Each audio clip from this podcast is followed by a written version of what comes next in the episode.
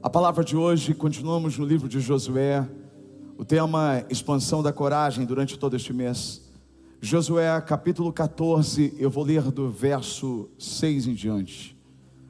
Os homens de Judá vieram a Josué em Gilgal, e Caleb, filho do Quenezeu Jefoné, lhe disse: Você sabe que o Senhor disse a Moisés: homem de Deus em Cades Barneia sobre mim e você.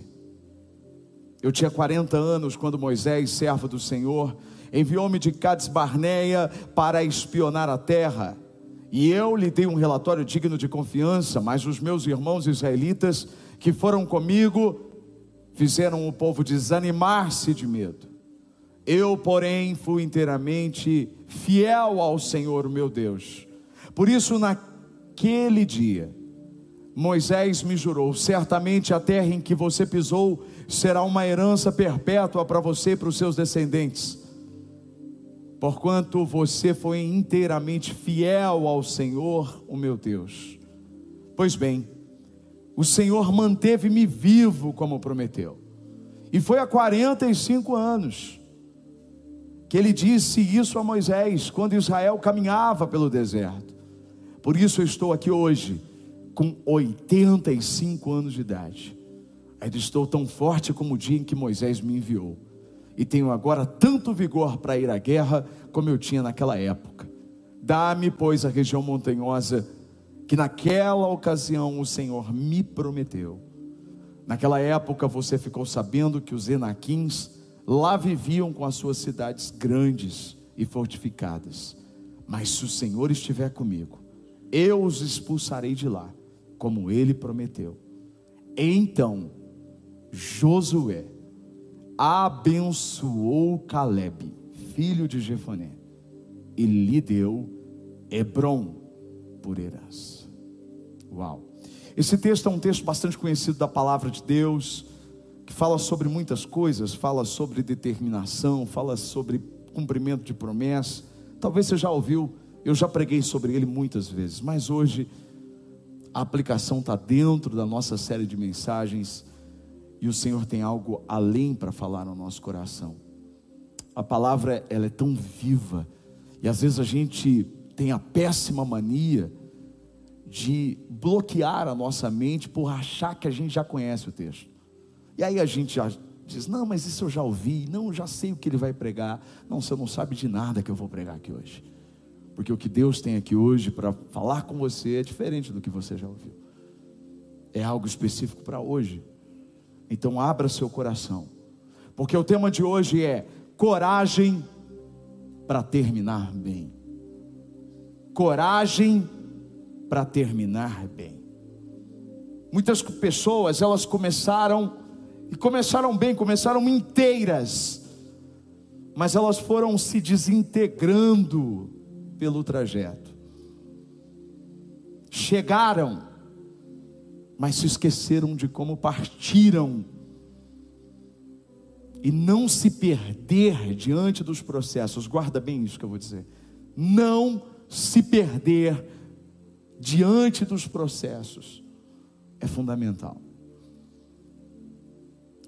Como nós vamos terminar a missão importa, importa muito preservar a nossa essência é um desafio diante dos opostos da vida. Pessoas que viveram seus fracassos não podem se transformar em pessoas frustradas. Pessoas que viveram seus sucessos não podem se tornar arrogantes. Pessoas que sofreram com as críticas não podem se tornarem amargas.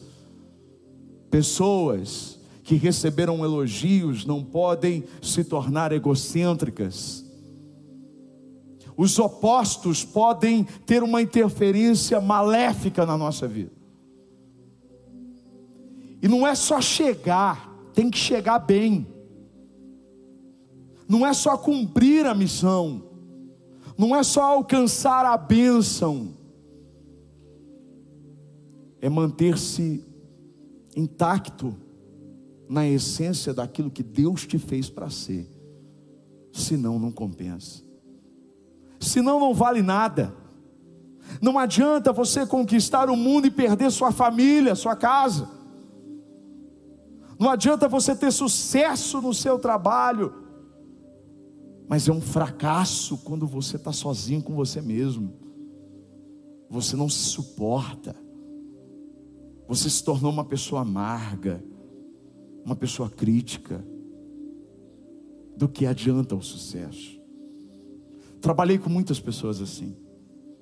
Eu me lembro de uma das vezes que fui a São Paulo e fiquei lá durante um tempo numa emissora de TV, onde certamente eu iria trabalhar, era esse o projeto. Mas uma semana foi suficiente para perceber que a vida daquelas pessoas era uma vida que eu não queria ter. Não era uma vida como se mostrava para a maior parte das pessoas. E eu dizia: Eu não quero isso, Senhor. E o Senhor começou a tirar as coisas de dentro do meu coração, porque a maturidade te faz entender o sentido de sucesso de forma diferente. O que, que é sucesso? O que é ser bem-sucedido? O que é de fato cumprir o propósito? Não adianta eu me desintegrar durante todo o processo e chegar o pó. Chegar simplesmente como um holograma e não como alguém saudável no corpo, na alma e no espírito. Sabe, a nossa oração deve ser: Senhor, eu quero chegar onde o Senhor quer que eu chegue mas eu quero chegar da forma certa. Provérbios tem uma oração muito interessante, talvez você já tenha lido esse texto ou ouvido. Provérbios 30, versos 7 e 9 diz assim: Ó Deus, eu peço duas coisas para a minha vida nessa terra. Não me deixe ser falso e mentiroso, esse é o primeiro pedido. Além disso, não me deixe ficar muito rico, nem muito pobre. Dê-me somente aquilo que realmente preciso, pois, tendo demais, seria ingrato e ficaria somente nas riquezas, ou confiaria somente nas riquezas e deixaria o Senhor de lado. Também não quero ficar tão desesperado por causa da pobreza, ao ponto de me tornar um ladrão, manchando o nome do meu Deus. Resumindo, a oração do escritor é: Senhor, me dê o que eu preciso, eu não quero os extremos. Eu não quero ter demais para te esquecer e nem pouco para te maldizer e fazer coisas erradas. Me dê o que eu preciso. Essa oração deveria ser na nossa vida em relação a todas as coisas. Porque eu preciso chegar bem, concluir a missão que Deus deu para mim bem. Por isso que antes de falar de Josué e como ele chegou, a gente precisa olhar para a Bíblia e ver homens que também chegaram, mas que chegaram desintegrados, chegaram deformados, e por isso eles não são um exemplo positivo de uma chegada eficaz. Esses homens, eles nos mostram que você e eu, nós devemos ter muito cuidado com algumas coisas no meio do processo e do caminho, no meio das nossas lutas, no meio das nossas conquistas, das nossas ambições, desejos, expectativas, temos que tomar cuidado com algumas coisas. Eu poderia dizer tantas delas hoje, mas eu separei três específicas, para que você preste atenção nessas três: amor, orgulho e pressão. Separei essas três pelos personagens que foram deformados por esses três itens: pelo amor, pelo orgulho e pela pressão. Talvez você diga, mas pelo amor, pastor, como alguém pode ser desintegrado pelo amor?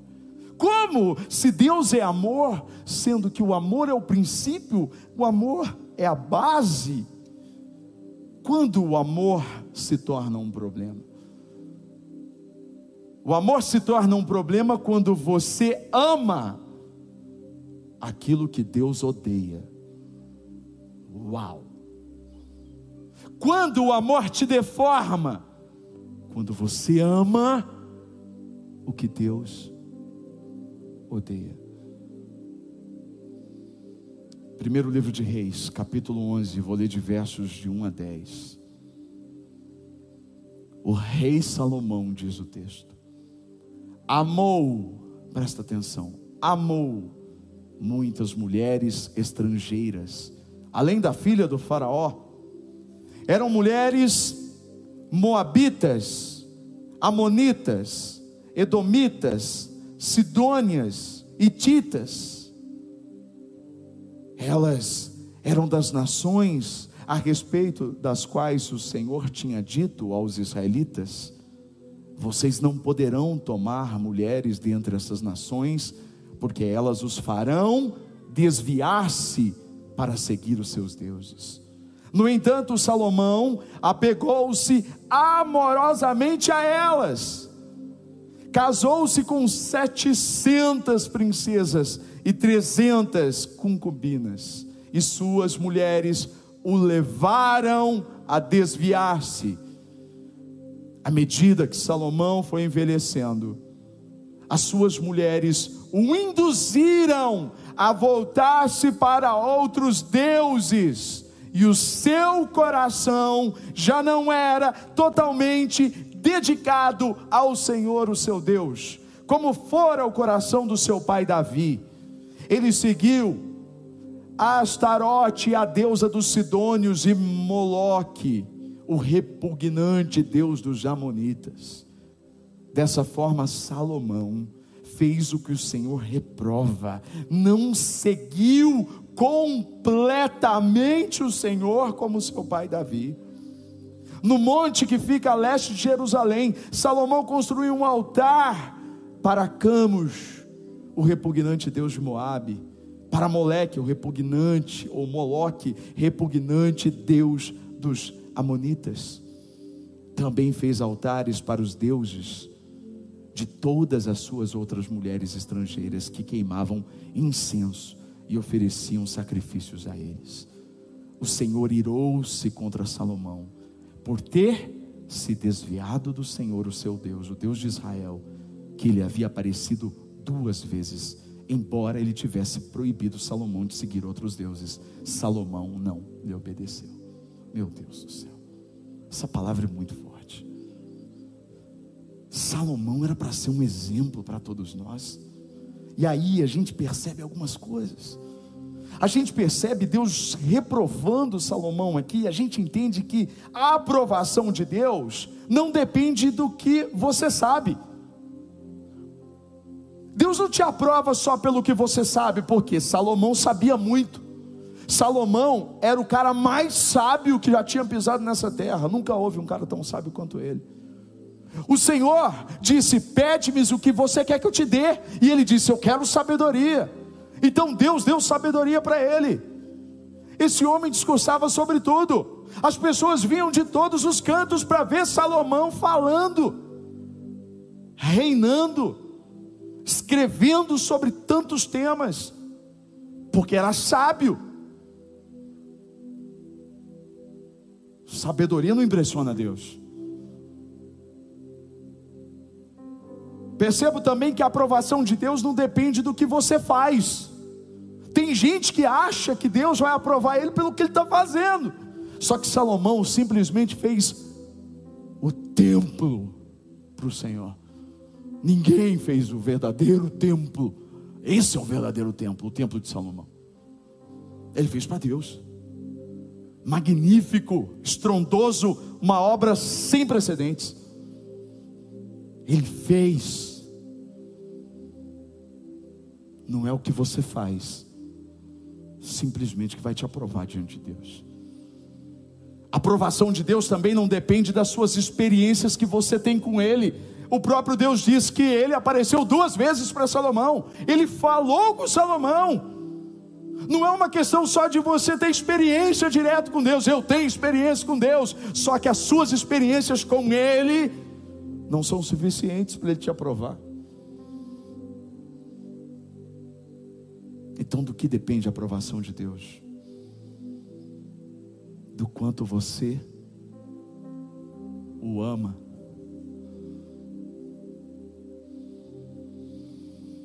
Mateus capítulo 22, verso 37 diz assim: Ame o Senhor, o seu Deus, de todo o seu coração de toda a sua alma e de todo o seu entendimento. Presta atenção, de todo o seu coração, não é meio coração, é de todo o seu coração, não é uma parte, está dizendo de toda a sua alma, que quer dizer alma, sentimentos, emoção, força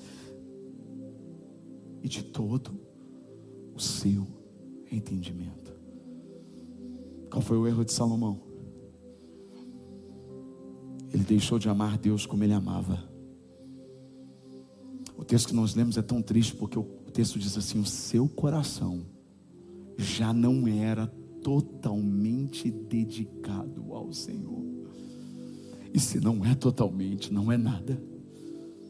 Deus não quer 10%, 20%, não quer 99,9%, Deus quer 100% de você. Ele quer você por completo. Sabe o que é mais triste? É que tudo começou de uma forma tão sutil.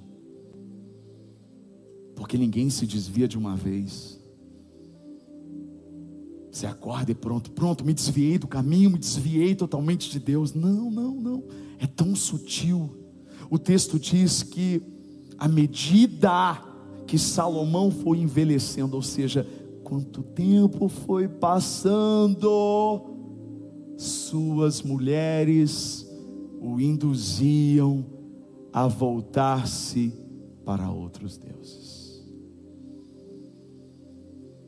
o processo que você vai se desviando do propósito e desviando o seu coração do verdadeiro Deus é lento. Sabe quando a pessoa diz: Eu não estou na igreja, mas eu estou com Deus? Mentira! Mentira, mentira. É uma mentira que ela conta para ela mesma. Mas eu preciso estar na igreja para estar com Deus? Na igreja você não ouve o que você quer, você ouve o que Deus quer que você ouça. O que você está ouvindo aqui hoje, talvez você não planejou ouvir. Você não veio aqui. Se fosse para você escolher, se eu te desse um menu, se eu te desse um menu e dissesse para você, pode escolher o que você quer que eu fale. Você não vai ver isso aqui na igreja. Você faz isso no YouTube quando você procura uma mensagem para ouvir. Aqui você ouve o que Deus quer que você ouve. É por isso que a igreja é tão importante. A igreja não é perfeita, mas é quando nós estamos juntos, suportando uns aos outros, aprendendo. Ninguém é perfeito aqui. A igreja não é feita por homens e mulheres que são livres de erros. Não, não. A igreja é lugar de gente imperfeita, que reconhece a sua imperfeição e que reconhece a necessidade de estar perto daquele que é perfeito, que é o Senhor. A Bíblia diz que ele não levou em consideração os alertas. E ele terminou fazendo aquilo que ele jamais pensava em fazer.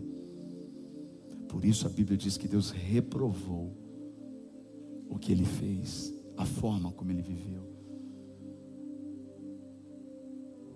Ele começou bem mas terminou mal. Começou íntegro, começou integral, começou inteiro. Terminou misturado. adulterado, contaminado por repugnantes deuses falsos. Como é que você quer chegar no final?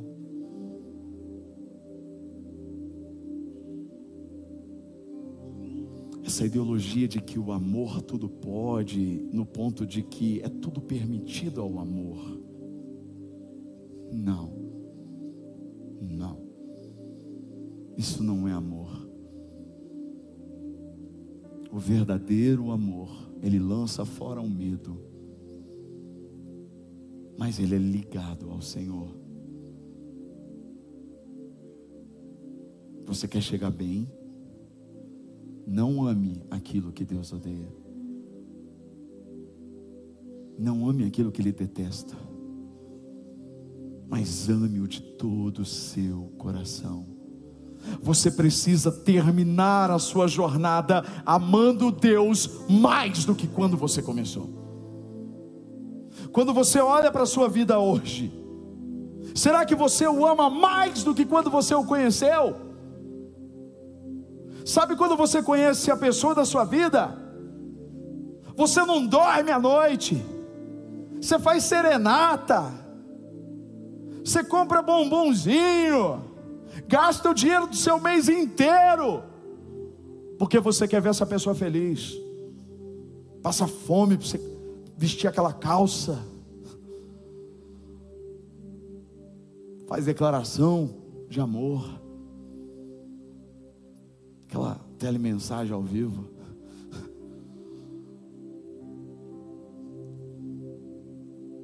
Você faz loucuras. Mesma coisa quando a gente conhece Jesus. Você chega para todo mundo e fala: Mudei, eu quero Jesus. Jesus é meu primeiro amor. Eu amo Jesus. Eu amo, eu amo. Aí você larga tudo, abandona tudo, vai para a igreja. Ah, você perde o sono porque você fica pensando em Jesus. Você lê a Bíblia, você acorda pensando nele, você dorme pensando nele. Mas o processo vai te desintegrando. Aí você começa a fazer o contrário, você deixa ele. Você começa a amar outras coisas. Você vai perdendo o interesse. Não. Volte esse primeiro amor hoje. Perceba isso hoje. Volte a amá-lo.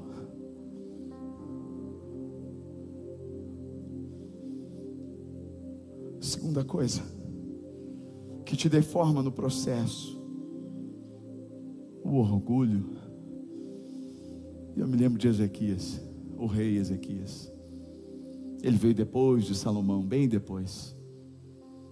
E olha o que diz sobre ele, segundo o livro de Crônicas, capítulo 32, versos 24 e 25. Naquele tempo, Ezequias ficou doente e quase morreu.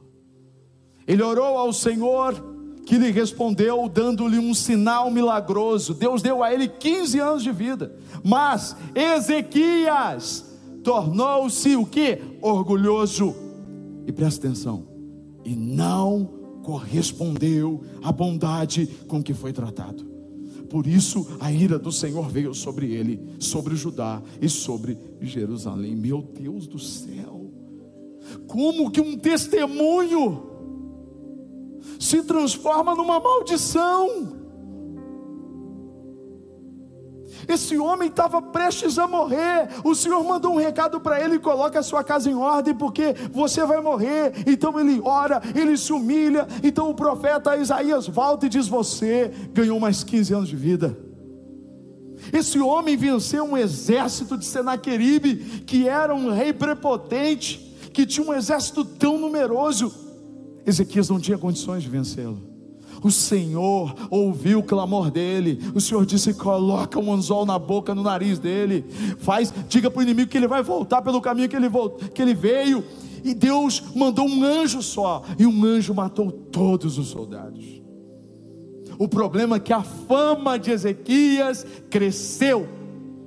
E as pessoas começaram a enviar presentes. Eram tantos presentes, eram tantos presentes, eram tantos presentes. E Deus não tem problema que você receba presente. O problema é quando o seu coração acredita que você merece esse presente.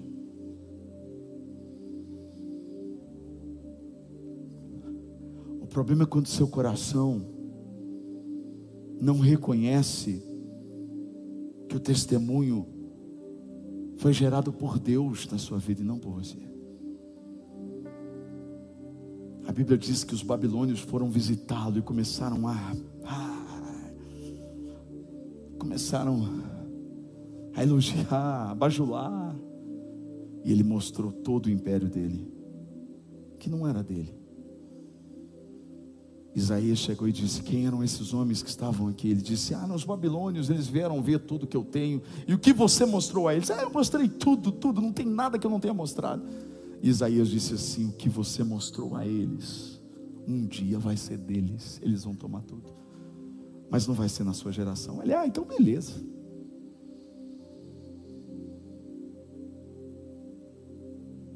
O orgulho compromete a nossa chegada. Não adianta você chegar lá no, no final e chegar orgulhoso achando que foi você que fez alguma coisa, que foi você que conseguiu, que você que mereceu. Se você não reconhecer Deus, você vai chegar no final para a sua própria condenação. Foi o que aconteceu com Nabucodonosor, o rei da Babilônia, que foi usado por Deus para ensinar o povo dele. Então, Deus permitiu que a Babilônia crescesse, tomasse o povo dele como cativo. Era uma vontade permissiva, não era uma vontade planejada, como a pastora pregou. Deus não queria que o povo fosse levado como escravo, mas o povo precisava aprender. E uma das palavras ditas por Moisés era: se vocês não obedecerem o Senhor, vocês perderão a terra e serão levados como escravos. Deus só cumpriu a palavra. E aí Nabucodonosor olhou para o jardim jardins da Babilônia e disse: Olha, a minha Babilônia, olha o que eu conquistei. Naquele momento, Deus colocou uma sentença sobre ele, e ele começou a rastejar como um animal, até que ele comeu grama e reconheceu que ele não era nada e que Deus era tudo. Não deixou o orgulho estragar o testemunho. Terceira coisa para a gente caminhar para chegar em Josué. Antes eu queria dizer sobre a pressão. A pressão nos deforma. Sabe a pressão da panela? Ela deforma toda a carne, né? Ela desintegra a carne. Tem uma pressão boa, mas tem uma pressão ruim. A pressão ruim é aquela que mexe na sua essência. Aquela que te transforma numa pessoa que você não era. Eu me lembro que quando eu era editor-chefe do jornal de uma das afiliadas da Globo, onde comecei, eu era o editor que tinha que colocar 40, 45 minutos de jornal no ar, e isso é muito tempo na televisão. E eu me lembro de um dia em que a repórter chegou com o material e eu estava tão pressionado e quando eu olhei para a reportagem dela, como editor, eu tinha que aprovar. E quando eu olhei, vi que tava, não estava legal. E naquele dia eu falei coisas tão duras para ela. E ela começou a chorar. E quando ela chorou diante de tudo que eu estava falando para ela, o Espírito Santo me disse: Você não é essa pessoa. Não foi para isso que eu te tornei. Naquele dia eu decidi que eu deveria sair de lá. Porque eu estava me tornando uma pessoa pela pressão que eu não era. Tem muita gente que se transformou em pessoas que não eram para ser. Pressionadas pressionadas pelo estresse, pela cobrança, pressionadas pelo, pela parte interna, pressionada pelas circunstâncias, pressionada pelas pessoas. Quantos pastores eu vi depressivos, quantos pastores se mataram, porque não suportaram a pressão das pessoas. Não. As pessoas não podem te pressionar ao ponto de você se tornar uma pessoa que você não é. Dá para imaginar Moisés, o cara mais manso da Bíblia. Ele começa manso. Deus estava dizendo: Eu vou destruir esse povo. Esse povo é rebelde. Ele dizia: Não, Senhor, não faça isso. Eu não vou com vocês, Moisés, porque esse povo, olha lá o que, o que esse povo fez. Fez um bezerro. Tá? Não, Senhor, tenha misericórdia, Senhor. Um intercessor. Um cara manso, um cara paciente. A Bíblia diz que não houve um cara tão paciente quanto ele. Mas quando chega no final, ele quem chama aquelas pessoas de rebelde. E até aí não tem problema nenhum. O problema é que ele fica tão irado com as pessoas que ele descumpre o que Deus tinha dito para ele cumprir. Ele bate na rocha quando ele deveria falar com a rocha. E por causa disso ele não entra na terra prometida. Aí você diz, pastor, mas por causa disso ele não entrou. A gente não vai entrar nesse mérito, sabe por quê? Porque a quem muito é dado, muito é cobrado. Quanto mais você recebe de revelação de Deus, mais você vai ser cobrado por isso. Deus falava com Moisés face a face, como ele não falava com ninguém. Então Deus tem o direito de cobrar quem ele quer. Agora é óbvio que Moisés recebeu algo muito mais excelente que isso. Moisés foi para a glória. Claro que Moisés continuou sendo talvez depois de Jesus, um dos caras mais importantes da Bíblia. Tanto que ele aparece na transfiguração de Jesus. Mas a gente tem que aprender com o que aconteceu com ele. A gente não pode deixar a pressão externa mudar o que a gente é por dentro. Não pode. Ou porque você não vai chegar ou se você chegar, vai chegar de forma errada. E Josué? Como ele chegou? E aí a gente, talvez você pense assim, o que isso tem a ver com o fato de Caleb? Porque o texto diz que Caleb foi até Josué.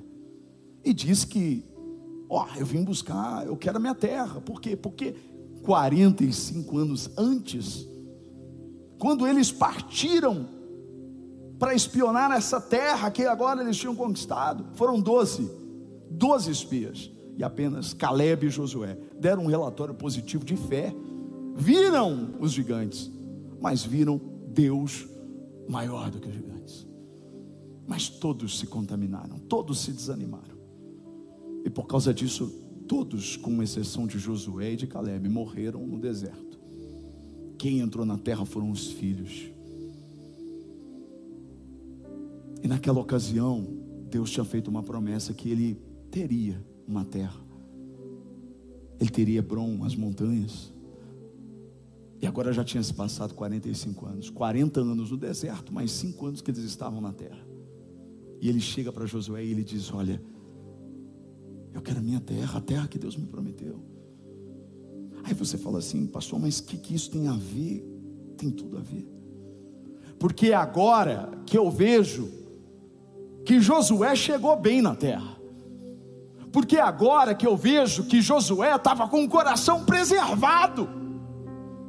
Como eu escrevi em um dos meus livros, A Insatisfação Cega, eu disse: os maiores testes eles não são na saída, eles são na chegada. Os maiores testes são na chegada, porque na saída você demonstra disposição, mas na chegada você mostra o seu coração. No plantio, você mostra fé, na colheita, você mostra fidelidade. Por que você quer o que quer? Você quer um filho para quê? Você quer um emprego melhor para quê? Você quer uma bênção para quê? O que você vai fazer com aquilo que você vai receber de Deus? O teste não é agora para você conquistar. O teste é depois que ele te deu. Ai, eu estou fazendo uma campanha, eu estou fazendo um jejum, eu estou fazendo isso porque eu estou querendo um carro, para Deus me dar um carro. Não, deixa eu te contar uma coisa, bobinho. O teste não é agora, o teste é depois que ele te deu o carro. porque não é o que você vai fazer para ter, mas é o que você vai fazer depois de receber.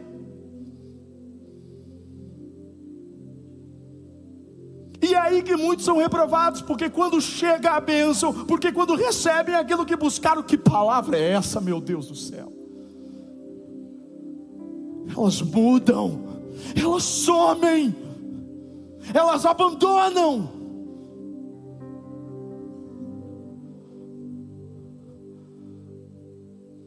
Agora era Josué que estava sendo testado, não era Caleb.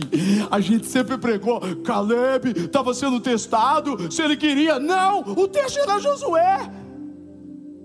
Porque ele era o cara que tinha vencido, que tinha parado o sol na oração. Agora chega Caleb, 45 anos depois. Agora pensa comigo que essa história poderia ser diferente. Porque se Josué não tivesse chegado bem, se ele chegasse desintegrado, ele poderia ter dito: Quem é você, Caleb? Pô, cara, você não estava comigo nessas guerras aí agora, você estava lá atrás, você só viu a terra. Cara, deu muito trabalho, as coisas mudaram, a gasolina subiu. Você sabe como estão as coisas, estão difíceis no cenário. Então, ó, desculpa, mas já era, é tudo meu. Não foi isso que ele fez. O texto que nós lemos revela que ele chegou bem, porque a Bíblia diz que Josué abençoou Caleb e deu a ele Hebron. Sabe qual, é o maior teste? É quando Deus te coloca no lugar que você deveria estar. E você faz exatamente aquilo que você foi colocado ali para fazer. Foi o que aconteceu com Esther o povo judeu estava prestes a morrer. Mas o tio dela chega para ela e disse assim: Quem sabe foi para isso que Deus te colocou como rainha para interceder em favor do teu povo. Deixa eu dar uma palavra para você: todas as lutas, todas as guerras, tudo que você enfrenta, é para você chegar a um lugar, mas não pense como muitos pensam que isso te credencia a fazer quando chegar o que você achar que deve fazer. Porque quando você estiver no lugar onde Deus te colocou, é que na verdade você vai fazer aquilo que realmente importa. O que mais importava não era nem vencer os gigantes, não era nem vencer tudo isso. Josué tinha uma missão, sabe qual era a missão dele? Dividir a terra entre as tribos, fazer justiça, cumprir a palavra que Deus tinha dado. Não era outra coisa, não era tirar foto, não era sair no jornal, não era dizer, ó, conquistamos mais uma cidade, tira uma foto aí. Não, não, não. A missão dele era levar o povo e dividir a terra para o povo. Qual é a sua missão de verdade? Por que você está onde está? Porque você tem o que tem. Porque Deus colocou na sua vida o que, o que você possui agora. Se você acha que é para você, se você acha que você só está onde está, ou fazendo o que está fazendo, porque você conquistou, você ainda não entendeu o propósito. Pastor, mas eu ainda não estou, eu estou no caminho. Ok, a palavra é para você agora. para você se lembrar quando você chegar. Porque antes de sair do Egito, ou pós saída do Egito, o Senhor disse: Olha, quando vocês entrarem naquela terra, vocês vão se lembrar que não foi pela força do braço de vocês, mas foi por mim. Essa palavra não é só de encorajamento, mas é de julgamento para você que está ouvindo aqui hoje. Porque hoje você está assinando o compromisso de que você ouviu. Porque quando Deus fizer na sua vida aquilo que você tem pedido para Ele, você precisa entender por que Ele fez.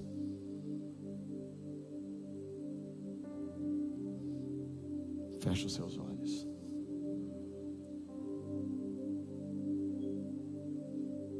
Pai, tudo é seu, Senhor. Nada é nosso. Nunca me deixes esquecer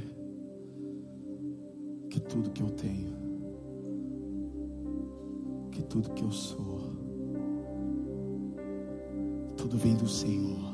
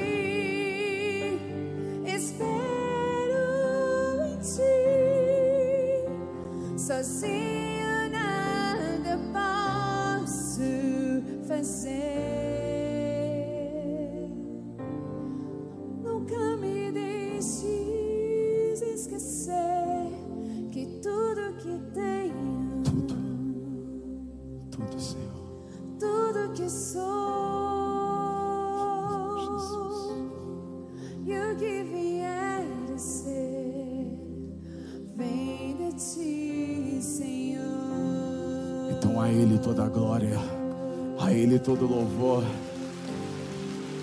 Coragem para você terminar bem. Aleluia. Você vai escrever na sua rede social hoje. Deus está expandindo a minha coragem. Com a ajuda dele, serei fiel até o fim.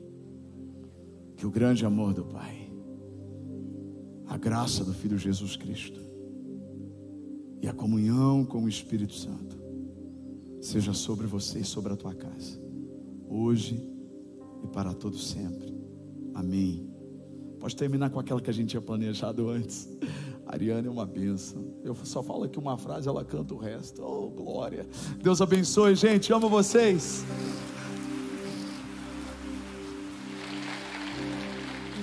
Se eu te tua voz eu ouvir e seus mandamentos guardar, serei bendito por onde eu passar.